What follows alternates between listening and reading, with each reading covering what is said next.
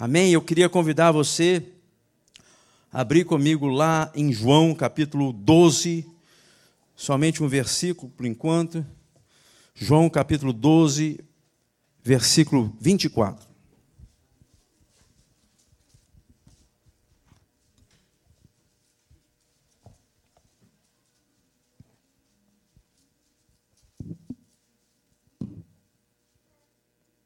Eu falei nessa manhã que,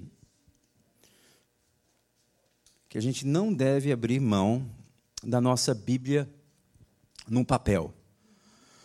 Importante você ter os seus aplicativos, você poder estudar a palavra de Deus de diferentes formas, mas a Bíblia no papel ela vai te dar a condição que às vezes o aplicativo não te dá. Verdade é que o aplicativo te dá muitos mais recursos do que a Bíblia no papel, mas é importante que você possa entender e saber abrir a Bíblia Sagrada.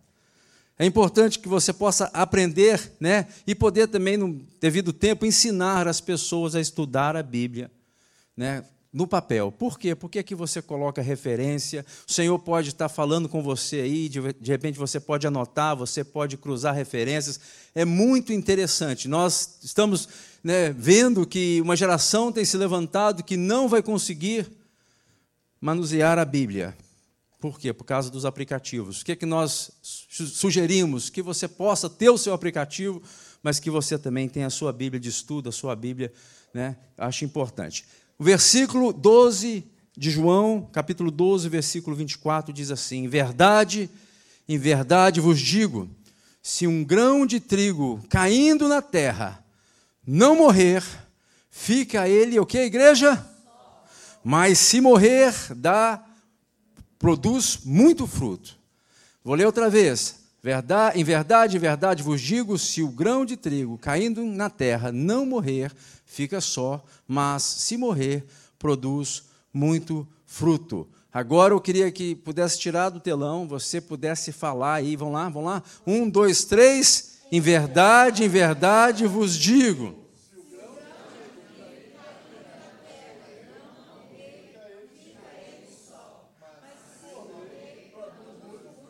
Aleluias! Feche teus olhos, Pai, eu agradeço pela tua palavra. A tua palavra ela é viva, a tua palavra ela é eficaz para as nossas vidas. E nessa noite nós nos submetemos à autoridade da tua palavra e te pedimos, fala conosco aqui, Senhor. E que o Senhor possa também falar com as pessoas que nos assistem pela internet. Que o poder do alto caia, Senhor, e a revelação da tua palavra venha sobre nós. Nós precisamos dela, nós somos direcionados por ela. Senhor, abre o nosso entendimento, prepara o nosso coração. Nós oramos em nome de Jesus. Amém e amém. Eu, na verdade, eu, eu acho esse, esse verso incrível. Eu estava pensando e questionando ao Senhor, podia ter falado de milho, né? Mas falou de trigo. Vou contar um segredo para vocês. Né? Eu amo milho. Tem alguém no nosso meio que não gosta de milho. Mas eu amo milho, gente. É algo interessante o tal do milho. O milho é a coisa. Se não tiver churrasco, não tiver carne, se botar um milho, eu como. Derrete assim aquela manteiga, fica uma coisa, um show de bola. Né? Uma, uma dica aí: o cara está meio durango, não tem dinheiro para comprar uma carne, assa o milho, que vai ficar uma benção. Os meus filhos, eles, nós vamos né, tomar um sorvete, eles ficam rindo de mim. Porque eu sempre, sempre eu faço a mesma pergunta. Nunca, a resposta nunca foi o que eu queria. Eu, sempre eu pergunto, não tem sorvete de milho? falei, não tem isso aqui, pai, nunca vi, não existe. Eu falei, tem, é porque você não sabe o que você está perdendo. Lá no Brasil tem o tal de, de milho verde, é uma benção, é uma coisa tremendo. Não, não existe isso, não existe isso, e fica aquela, aquele dilema, mas nós não queremos falar nem. não é de culinária, nós queremos falar sobre um tema que é muito importante para nós, que é sobre transformação. O caminho, o caminho da transformação. Nós precisamos e nós né, queremos, de uma certa forma, ser transformados. E essa também é a vontade de Deus para a nossa vida. Que possamos ser transformados A palavra do Senhor diz lá em 2 Coríntios capítulo 3, versículo 18, todos nós, com o rosto descoberto, refletindo como espelho a glória do Senhor, somos transformados de glória em glória, da mesma imagem como pelo Espírito do Senhor. A palavra do Senhor, Deus também diz o seguinte, lá em Romanos capítulo 12, um versículo que vocês conhecem. Eu rogo, Paulo falando, eu rogo pela misericórdia de Deus que apresentais o vosso corpo como sacrifício vivo, santo e agradável a Deus. Por quê? Porque é o vosso culto racional. Ele fala mais: e não vos conformeis, não se amoldeis a esse século, mas sejais transformados. Transformados como? Como? Como? Pela renovação da nossa mente. Para quê? Para quê? Para que nós possamos experimentar qual é a boa, agradável e perfeita vontade de Deus. Você precisa ser transformado. Fala com seu irmão do lado. Você precisa ser transformado. Com certeza nós precisamos de ser transformados. Só que nós temos alguns desafios nesse processo de transformação das nossas vidas desafios que são muitas vezes notórios, nós vemos e participamos muitas vezes deles. Nós tivemos aqui o pastor Francisco ontem, e ele relatou que na igreja dele tem né, algumas coisas acontecendo. Eu acho que eu nem vou falar porque está na internet, eu posso causar algo. Mas algumas coisas que estão acontecendo lá também estão acontecendo aqui. E a gente fala assim: isso aqui está fora de tempo, isso aqui está, está é, como se diz, fora do, do, do contexto que deveria estar. Falta maturidade muitas vezes. E a falta de maturidade é porque talvez ainda não houve a transformação que é necessária. Tem gente aí que já passou do tempo, né? E às vezes está fora de tempo, atemporão. O que é isso? É fora de tempo. E isso não é bom que aconteça isso. Imagina você que tem aí um, né, um filho aí, adolescente, você até dá a mesada, você ajuda, você é participante da vida dele, mas com certeza você quer que ele cresça, você quer que ele seja transformado, você quer que ele chegue à maturidade. Amém, igreja?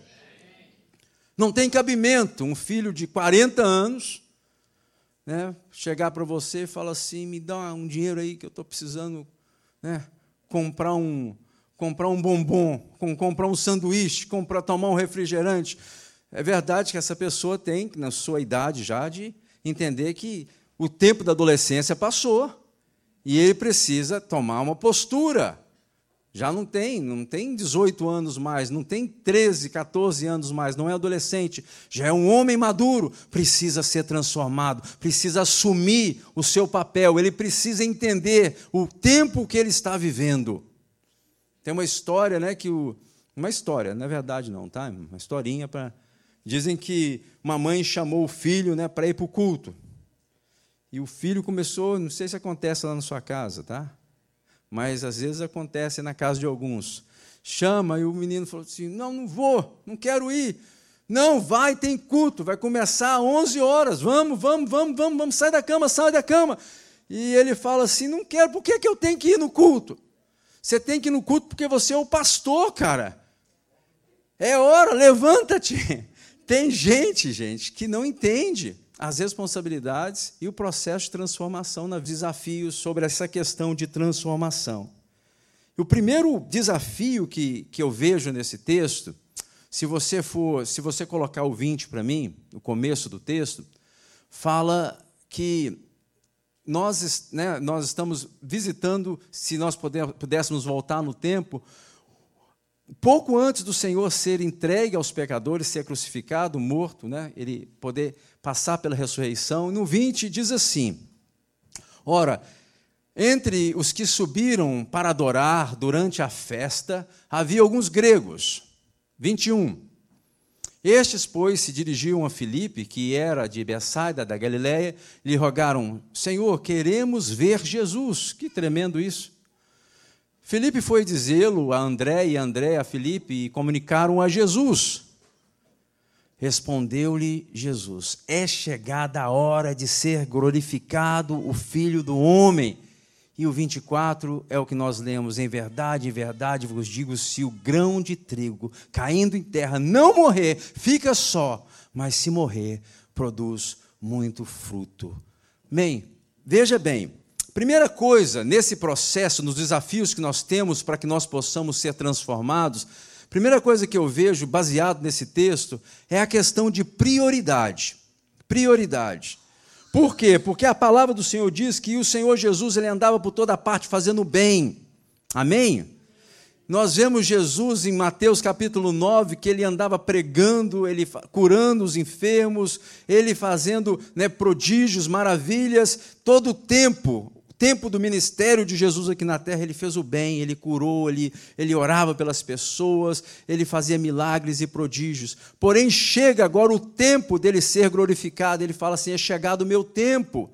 E vem esses gregos querendo falar com Jesus, e o Senhor Jesus vem, e pelo que nós entendemos no texto, ele não os recebe. Ele fala: agora é chegada a minha hora, é hora da cruz é hora de eu fazer o que tem que ser feito. E nessa, nessa mesma semana, ele, ele promove né, é, ali o, o cuidado com seus discípulos, as coisas começam a acontecer porque ele sabia o que aconteceria com ele. E ele é entregue na mão dos pecadores, ele é crucificado e ele ressuscita depois de três dias. Prioridade. Ele sabia que tinha algo que tinha que ser feito, que não poderia já não tinha tempo, já não poderia mais fazer outras coisas, o foco não poderia ser tirado daquilo que o Senhor veio para fazer. Né? Mais embaixo ele fala: foi, foi para essa hora mesmo que eu vi. Eu não posso envolver com nada mais do que aquilo que o Pai já tem para mim.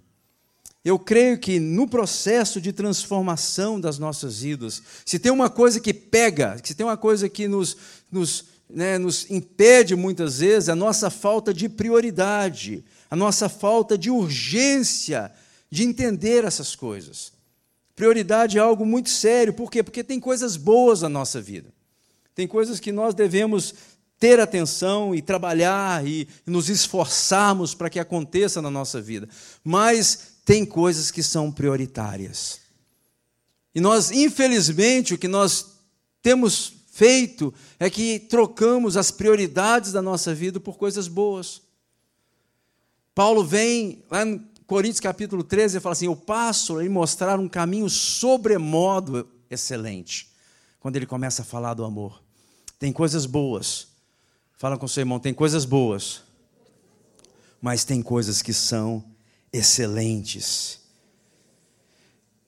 Prioridades que não são priorizadas a gente passa a procrastinar na nossa vida. Quando existe prioridade e nós não colocamos não temos essas prioridades como, né, como verdadeiramente prioridades que não podem ser, é, o tempo não, a gente já, já chegou a hora de ser feito na nossa vida. Se a gente não entender isso, a gente começa a procrastinar. O que é procrastinar? É entrar num processo de demora, um processo de adiar, né, um processo de retardar. E tenho certeza que tem muitas coisas na sua vida aí que você sabe que tem que ser mudado, você sabe que tem que ser transformado, mas talvez isso para você não é uma prioridade. Porque não é uma prioridade, então você começa a procrastinar. Em outras palavras, você não fala e você não bate de frente, fala isso eu não quero, isso eu é, eu, eu não quero que aconteça, eu não quero que isso que venha à tona, eu não quero isso. Você até reconhece que precisa, você até reconhece que de fato necessita desse processo de transformação na sua vida, mas o que muitas vezes nós fazemos, nós julgamos para frente. Nós falamos assim, hum, talvez né, eu preciso disso, mas não é o tempo ainda chegado, talvez amanhã, quem sabe, ou depois né, que eu fizer isso ou fizer aquilo. Então nós estamos o quê? Nós estamos procrastinando algo. E o Senhor Deus, eu falo isso sempre, o Senhor tem pressa nas nossas vidas. tempo que nós estamos aqui, milhares e milhares e milhares de pessoas descem ao inferno. Pessoas que não nunca ouviram falar né, do Evangelho, nunca conheceram a palavra, porque a igreja muitas vezes faz isso, ela procrastina, ela joga para frente e não tem esse senso de urgência.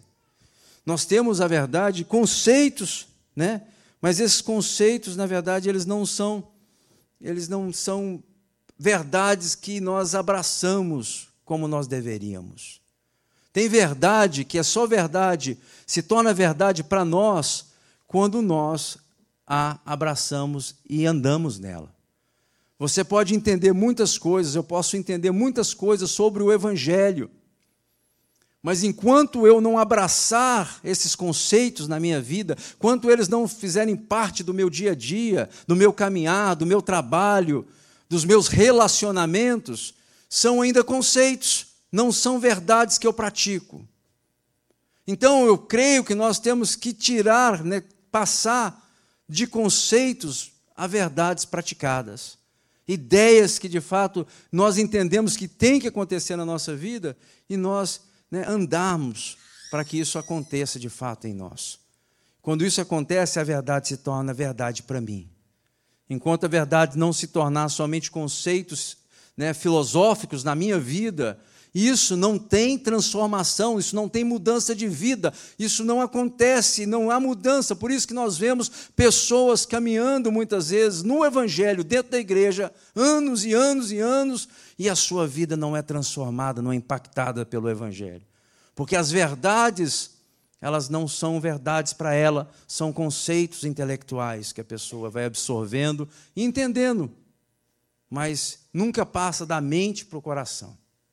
Quem está entendendo o que eu estou dizendo aqui? Amém? Então, um dos grandes desafios para nós, para que haja transformação, é a questão de prioridade. Segunda coisa que eu vejo é a questão de entendermos que as condições são propícias. Quando você fala de trigo e toda essa linguagem figurativa que o Senhor usa ali sobre semente, sobre terra, sobre grão, né? Para que haja, para que haja uma uma árvore e essa árvore tenha fruto, é um processo, gente. Qual é o processo? Primeiro, uma semente. Essa semente se torna uma plantinha. Né? Essa planta ela vai crescendo e até se tornar uma árvore. E essa árvore dá frutos. Esse é o processo natural, esse é o ciclo que deve acontecer quando algo é saudável. Eu quero te dizer que para mim e para você, para mim, para você, para nós, para a igreja, as condições são propícias para que nós possamos ganhar vidas para Jesus. As condições são propícias para que nós possamos fazer a diferença na sociedade que nós estamos vivendo. A situação é propícia para que nós possamos impactar a Fax Chase. A situação é propícia para que você possa ser uma voz lá no deserto do seu trabalho. O Senhor te deu essa possibilidade. O Senhor permitiu que a situação da sua vida, o momento que você está vivendo, seja propício para que isso aconteça. A pergunta, pastor, então por que, que não está acontecendo? Por que, que isso não, não se torna uma verdade, uma realidade na minha vida? É o que acontece aqui, é o terceiro ponto que eu quero trabalhar, que é o fator humano. A situação é propícia, mas com certeza nós temos que lidar com o fator hum, humano. E aí vem a palavra do Senhor que diz assim: em verdade, em verdade vos digo, se, se, se o grão de trigo caindo em terra não morrer, fica ele só, mas se morrer, ele produz muito fruto. Quando você vê essa pequena palavra se, ela aponta para uma condição. E nós temos Muitas vezes nós temos um, uma dificuldade enorme com essa pequena palavra, porque coloca para nós uma condição, algo que nós devemos fazer. A palavra do Senhor nos chama para que nós possamos ter uma atitude, algo que nós devemos nos dispor a fazer. A Bíblia tem dois tipos de promessa, gente. Tem uma promessa que é condicional e ela tem promessas que são incondicionais. Deixa eu te dar um exemplo de uma promessa incondicional. A palavra do Senhor diz lá em Filipenses, capítulo 2, que o Senhor voltará. E a Bíblia diz que todo olho verá, toda língua confessará e todo joelho se dobrará que Ele é Senhor, para a honra de Deus Pai. Amém? Quem pode dizer amém? amém? É uma promessa que não tem condição, isso vai acontecer. Se você quiser, se eu quiser, obrigado, irmão. Isso vai acontecer. Todo olho verá. Aquele que crê, aquele que não crê, o ateu, o muçulmano, o cristão, todo mundo vai ver o Senhor Jesus. Não somente ver, toda boca vai confessar, toda língua. Isso é algo que vai acontecer. Agora tem promessas na Bíblia que são que exigem uma condição. Alguma coisa tem que acontecer. A Bíblia diz lá, Isaías diz assim: Buscareis e me achareis quando buscarmos de todo o vosso coração. Serei achado de, de vós, diz o Senhor. Se, se, se me buscares de todo o vosso coração. Então tem uma condição aí. Tem algo, qual que é a condição? Buscar a Deus de todo o vosso coração. Quando inaugura o templo, lá em Crônicas capítulo, né, a segunda de Crônicas 7,14, diz, se, se, se o, meu, o povo que se chama pelo meu nome, se humilhar, orar e me buscar e se converter dos seus maus caminhos. Então, o que é isso? Condições que o Senhor coloca. Então, então eu ouvirei do céu, né? E sararei a sua terra. Ou seja, o que, que ele está dizendo? Tem uma condição, tem um processo, tem algo que é que vocês, de fato, nós, como povo de Deus, temos que entender. Então, muita gente pega as escrituras e começa a fazer uma confusão enorme e quer, que todos nós queremos as promessas de Deus na nossa vida, nós queremos a palavra de Deus, amém? Nós queremos as coisas acontecendo, nós queremos a transformação em nós. Só que nós não entendemos muitas vezes as condições que Deus coloca para que nós possamos fazer né, aquilo que é a vontade do Senhor para a nossa vida. A Bíblia está cheia de promessa, mas às vezes nós esbarramos no si. E isso é uma luta, gente, que está acontecendo no povo de Deus há séculos. Séculos. Né? Tem uma turma, gente séria com Deus, estou falando gente que herege, não, gente séria com Deus, que promovem e falam da soberania de Deus. E batem, e batem, batem, e nós cremos que Deus é soberano. Posso. Você testifica, amém? E tem uma turma que bate de frente com esse povo falando sobre as responsabilidades do ser humano. Se você for um pouco mais técnico, estamos falando dos calvinistas e dos arminianos.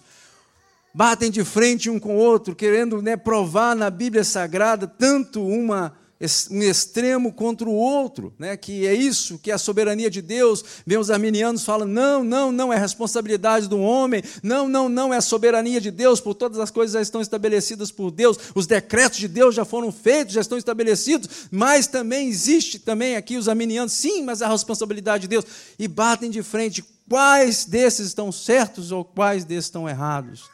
Eu quero dizer para os irmãos amados que a palavra de Deus nós vemos claramente tanto a soberania de Deus quanto a responsabilidade humana. Essas verdades elas não são elas não estão em conflito uma com a outra, elas são complementares. Elas andam juntas, o que acontece é que há um desequilíbrio muitas vezes. Eu estou dizendo isso porque muitas vezes conosco acontece a mesma coisa. Tem gente esperando Deus fazer coisa que o Senhor falou que é você que tem que fazer. Tem gente esperando que o mover de Deus aconteça naquilo que ele deveria somente obedecer, algo que o Senhor Deus já falou que tem que ser feito. E fica esse esse joga para lá e joga para cá, é Deus fazendo, Deus sabe todas as coisas, claro que sabe. E porque ele sabe todas as coisas, ele está te falando, vai e faz. Homem de Deus, mulher de Deus, eu investi pesado na sua vida. Eu entreguei o meu filho. Eu permiti que o Espírito Santo de Deus habitasse em vós. Eu te tirei das trevas e te coloquei na luz. Eu abri o teu entendimento. Eu te dei graça para que você pudesse entender questões espirituais que você não entendia. Na verdade, você estava morto nos teus pecados, nos teus delitos, e eu, eu, Senhor, te dei vida. É isso que Deus fez conosco. E muitas vezes nós estamos esperando, esperando, esperando. Aí a gente vê por que, que não há transformação, por que, que não há mudança, por que, que não está acontecendo na minha vida. Porque muitas vezes nós te queremos terceirizar a responsabilidade que o Senhor Deus colocou sobre nós. E nós vemos o tempo passar na nossa vida. Né, e ficamos vendo essas brigas né, é, teológicas, né, quem, que, quem que é isso, quem que faz isso, quem que. E, e às vezes a gente vê que não move, a transformação não acontece. Então, Deus, na verdade, Ele promoveu todas as coisas. Deus, Ele fez a semente, Ele plantou, não é verdade? É o Senhor, ninguém consegue, por mais que seja sofisticada a ciência, promover coisas que só Deus pode promover. Paulo, ele tem o seu discurso em Coríntios, ele fala assim, ó: "Eu plantei, Apolo regou, mas o crescimento vem do Senhor". É o Senhor agindo, mas na soberania de Deus, ele permitiu que o ser humano ele participasse disso. Aprove o Senhor que nós seres finitos, limitados, fizesse parte da obra grandiosa do Senhor. Isso é um privilégio nosso.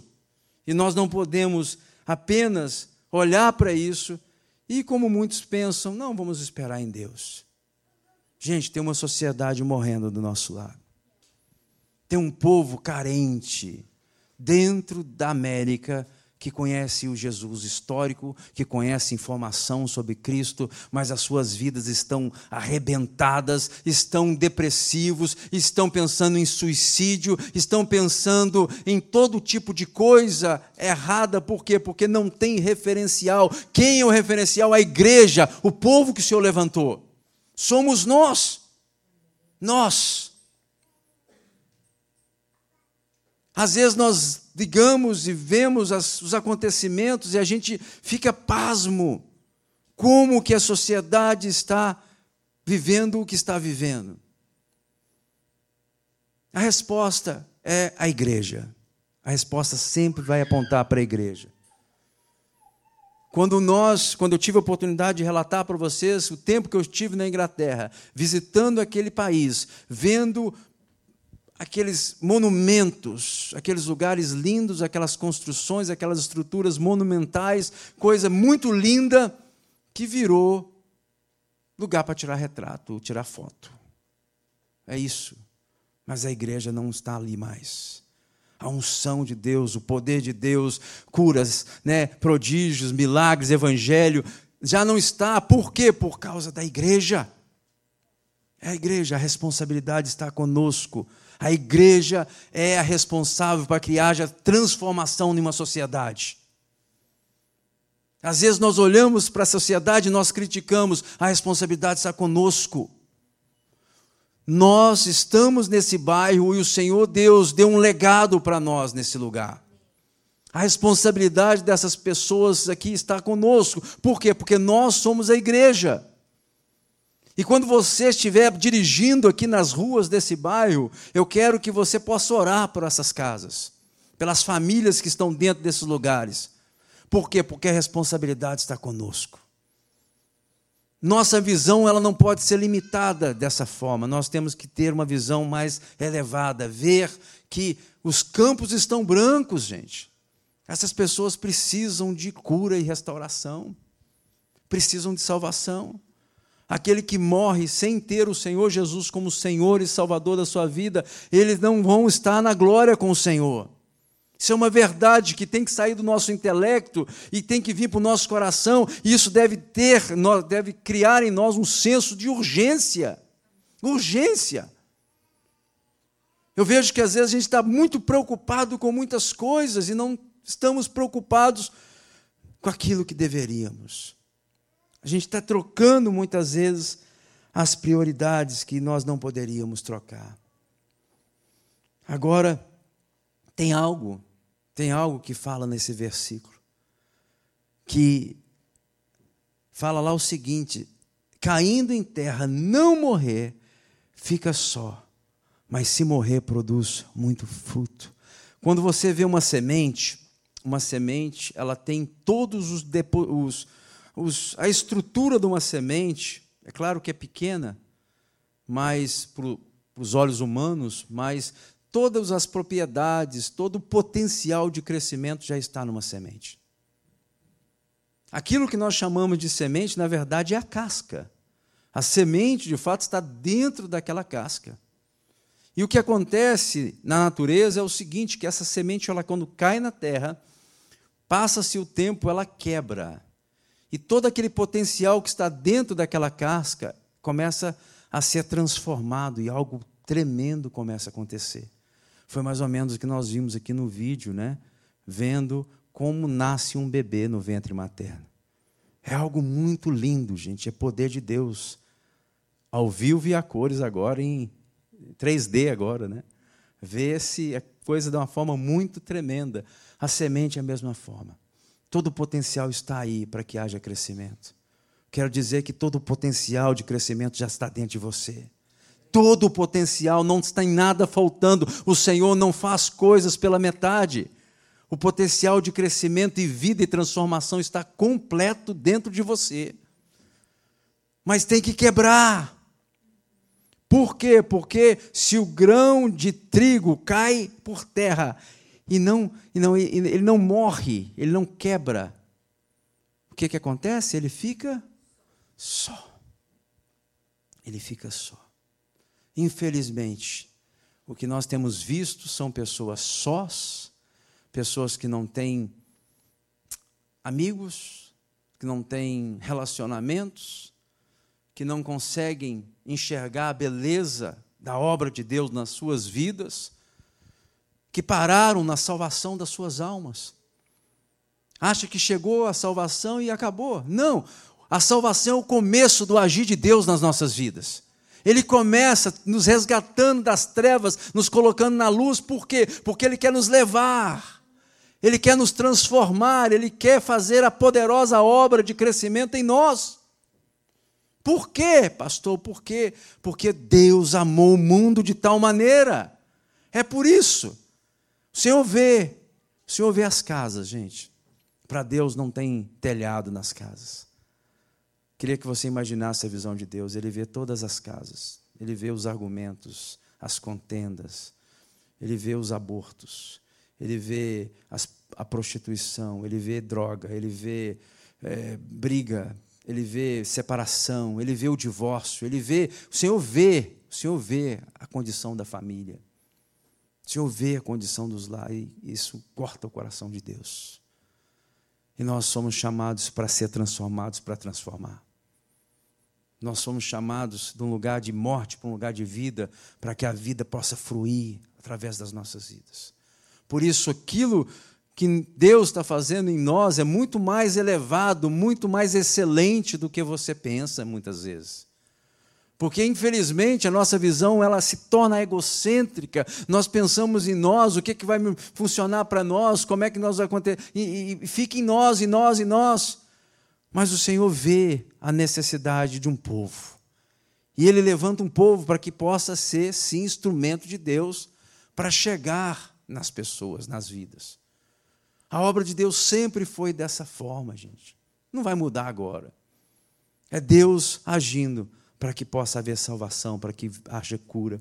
Então, pensando nisso, eu estava pensando em algumas áreas né, que, que nós precisamos ser transformados. Lá em, em Romanos fala que a transformação vem pela renovação da mente transformação lá no grego fala de, de, de ser mudado, de ser, de ser completamente modificado.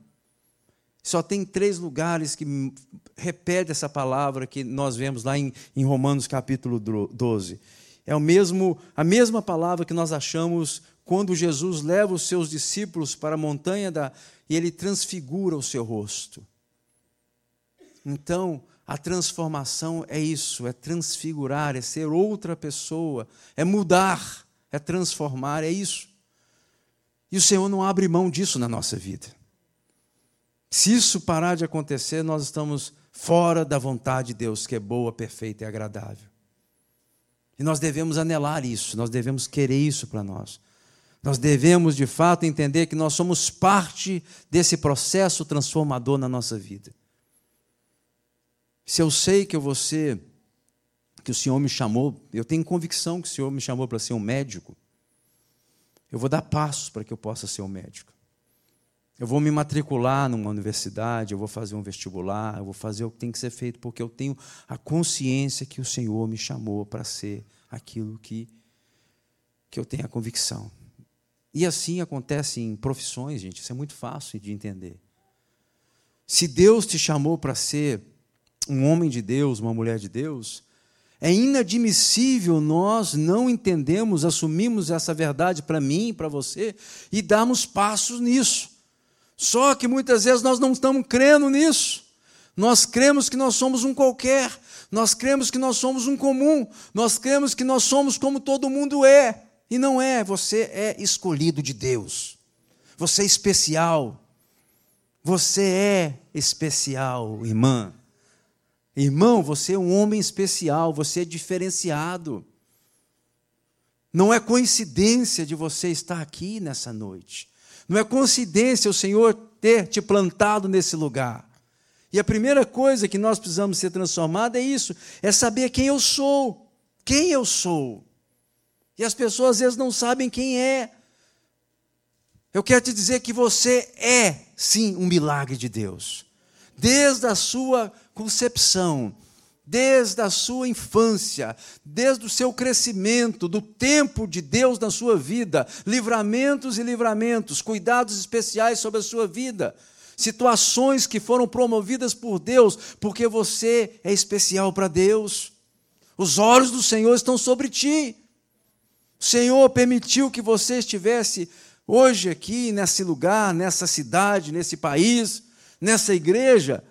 Por quê? Porque Deus permitiu que as situações fossem propícias para que você pudesse crescer e dar fruto, para que você pudesse ser transformado de glória em glória, como diz a palavra do Senhor.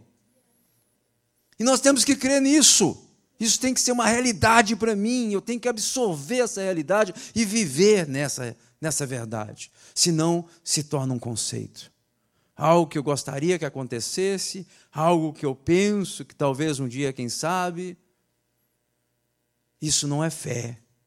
Fé é crer que é, eu sou aquilo que a Bíblia diz que eu sou. E eu posso fazer aquilo que a Bíblia diz que eu posso. Eu não tenho dúvida, eu não ando na dúvida, eu ando na verdade na palavra do Senhor. Ela é uma verdade para o meu coração e para a minha vida.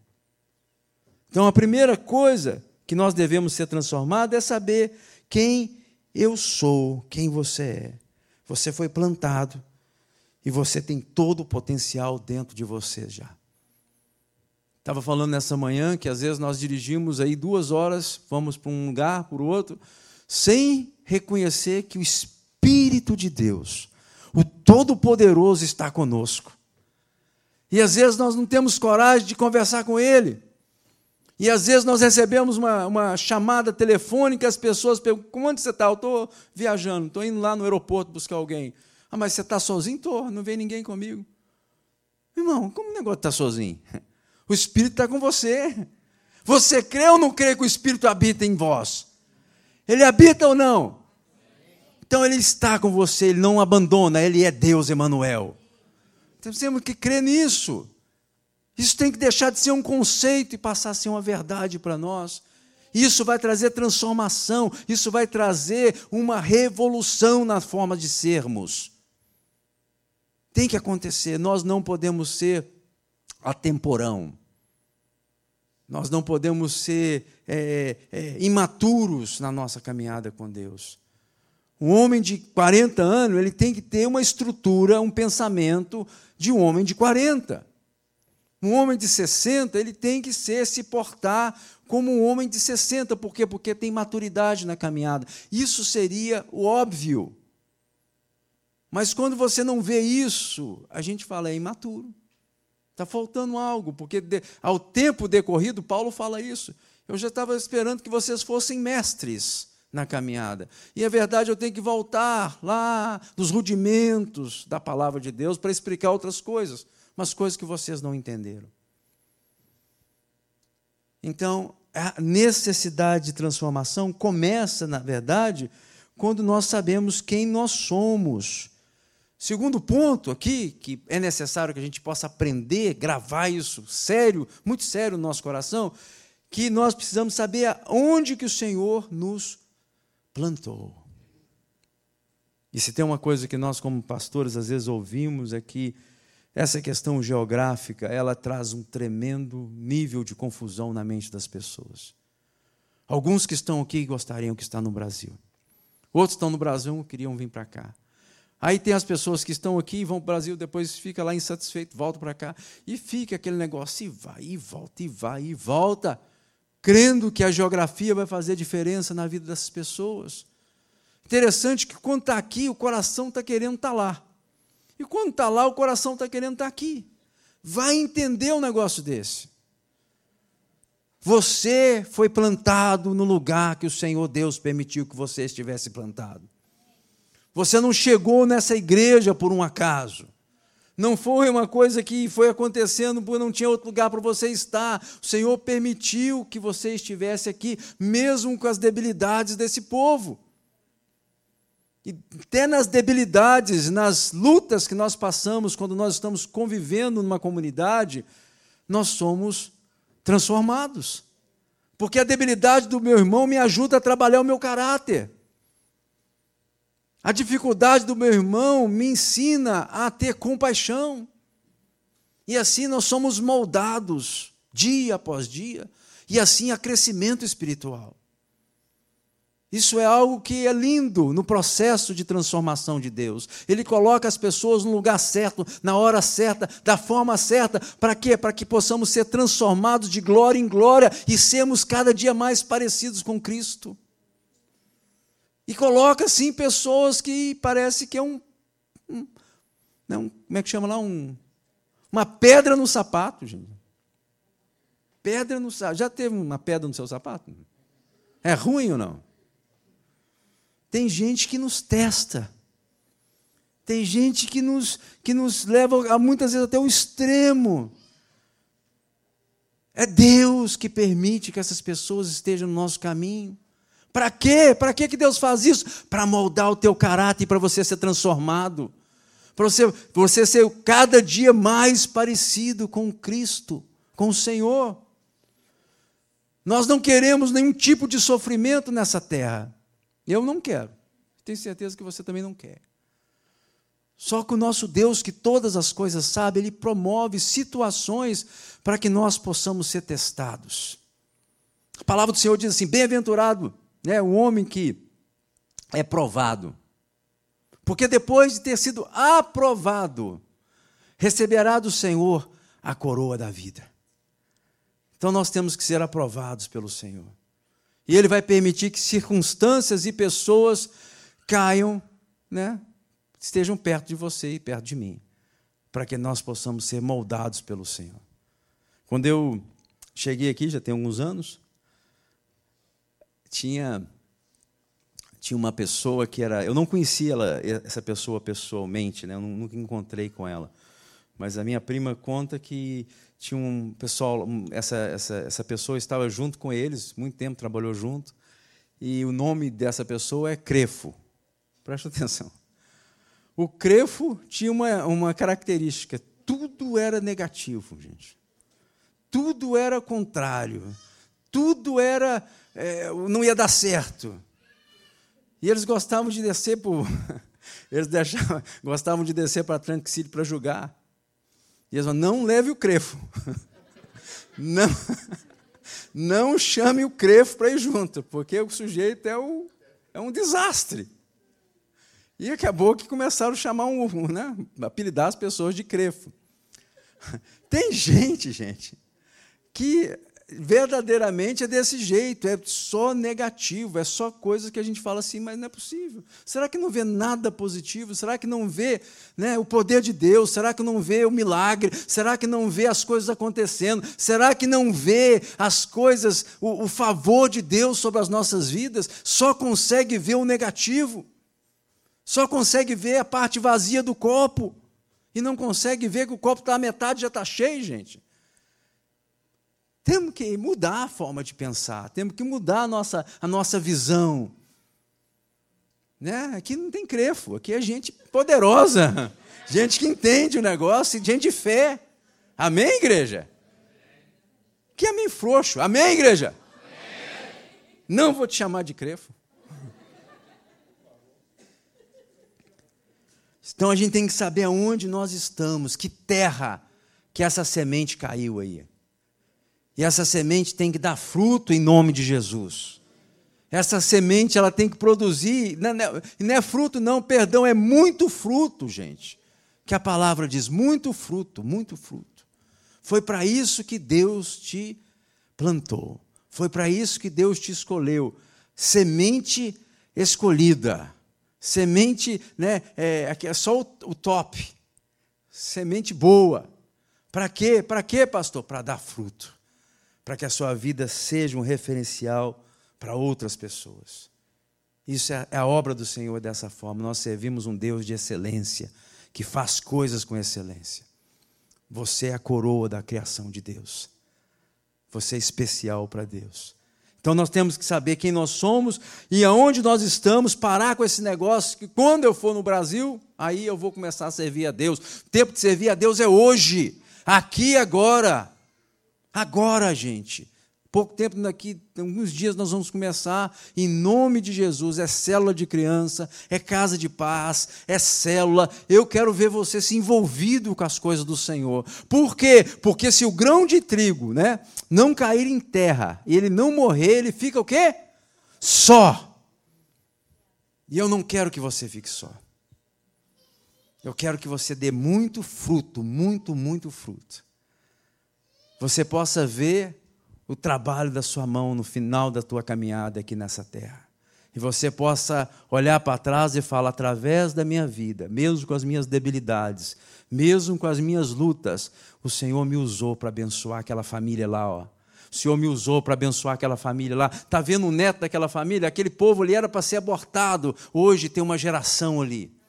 Aquele povo ali já não era para estar aqui, aquela família era para ser destruída, e acontecer ali um, um, divórcio. O Senhor usou minha vida, a, mesmo com as minhas debilidades, e o Senhor me mandou lá, eu devo uma palavra. O Senhor usou os meus lábios e eles restauraram o casamento. Hoje eles estão juntos, já tem tantos anos andando junto aqui, eles já são casados há mais de tantos anos. Os filhos estão aqui, os netos estão aqui. Gente, não tem dinheiro no mundo que pague isso. Isso é tremendo, isso traz alegria, por isso que Davi fala da alegria da salvação. A força, a motivação de continuar vivendo, fazendo as coisas do Senhor. Ah, o mundo não dá isso para nós. A alegria do mundo é passageira, ela é limitada. Agora, quando nós andamos com Deus e permitimos que Deus nos use, isso faz toda a diferença. E a terceira coisa, que nós possamos entender para que, que eu fui plantado. E o texto nos diz: em verdade, em verdade vos digo, se o grão de trigo caindo em terra não morrer, fica ele só, mas se morrer, produz muito fruto. Você foi plantado para produzir muito fruto. Fala com o seu irmão, você, olha no olho dele assim, ó. Olha assim, você foi plantado para produzir muito fruto, muito, é muito mesmo. É abundante, a vida de Deus é abundante. A palavra de Deus, ela nos dá nos dá a ideia de uma vida plena, de uma vida abundante. Não é isso? O diabo veio somente para matar, roubar e destruir. Mas eu, Jesus falando, eu, eu, eu, eu, eu, eu vim para te dar, para te dar vida. Que tipo de vida, gente? Vida e vida em abundância. Nós temos que saber isso. Senão a gente fica dando volta, igual o cachorro correndo atrás do rabo. Já viu o cachorro correndo atrás do rabo?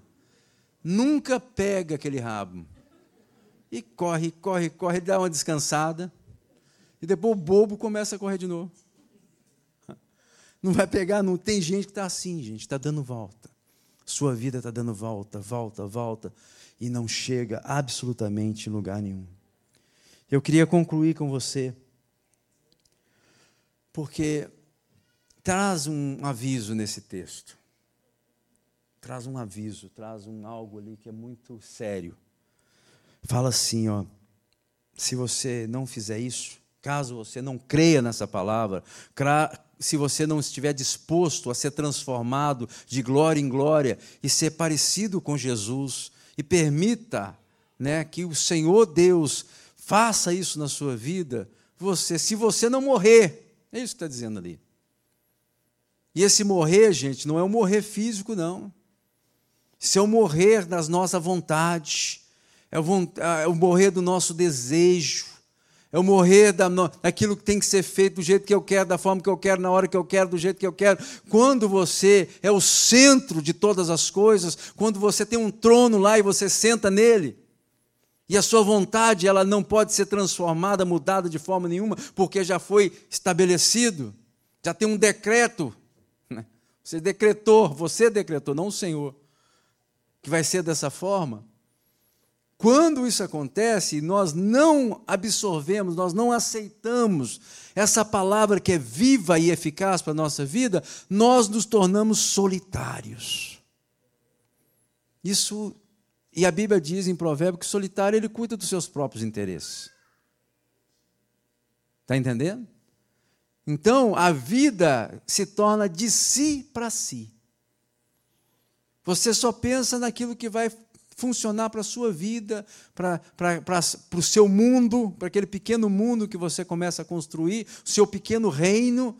Isso, quando as pessoas chegam no final da sua existência, olham para trás, eles falam: Ei, ei, eu recebi da parte de Deus.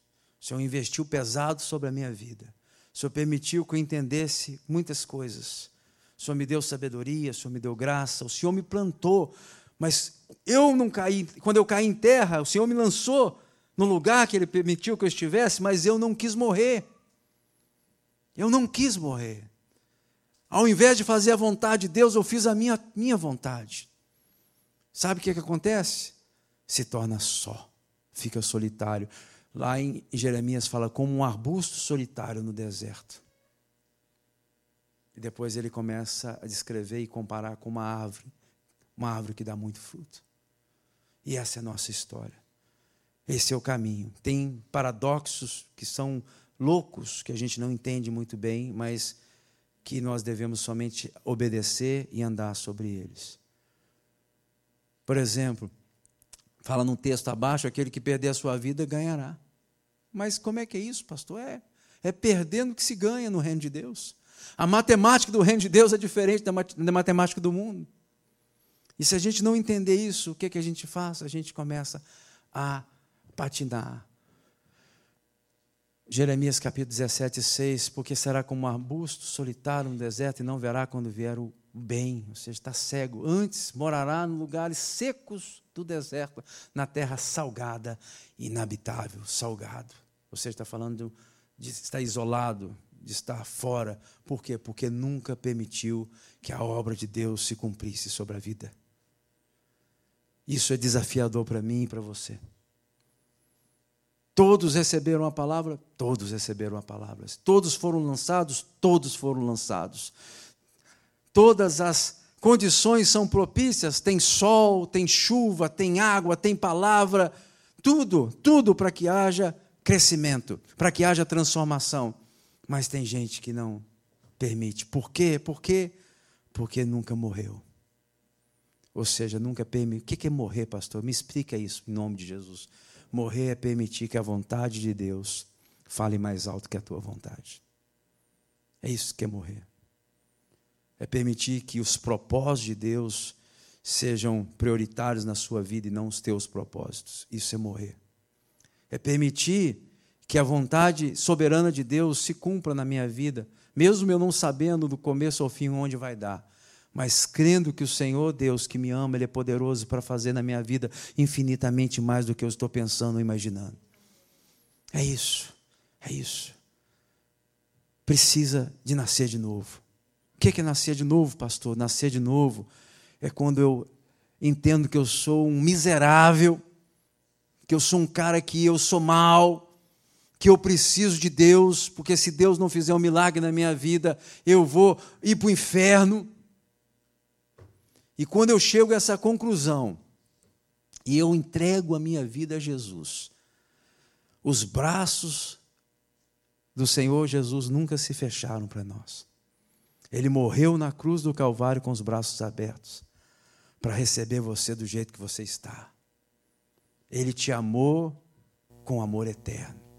A Bíblia diz que Deus prova o seu amor para conosco pelo fato de Cristo, nosso Senhor, morrer por nós, sendo nós ainda o quê?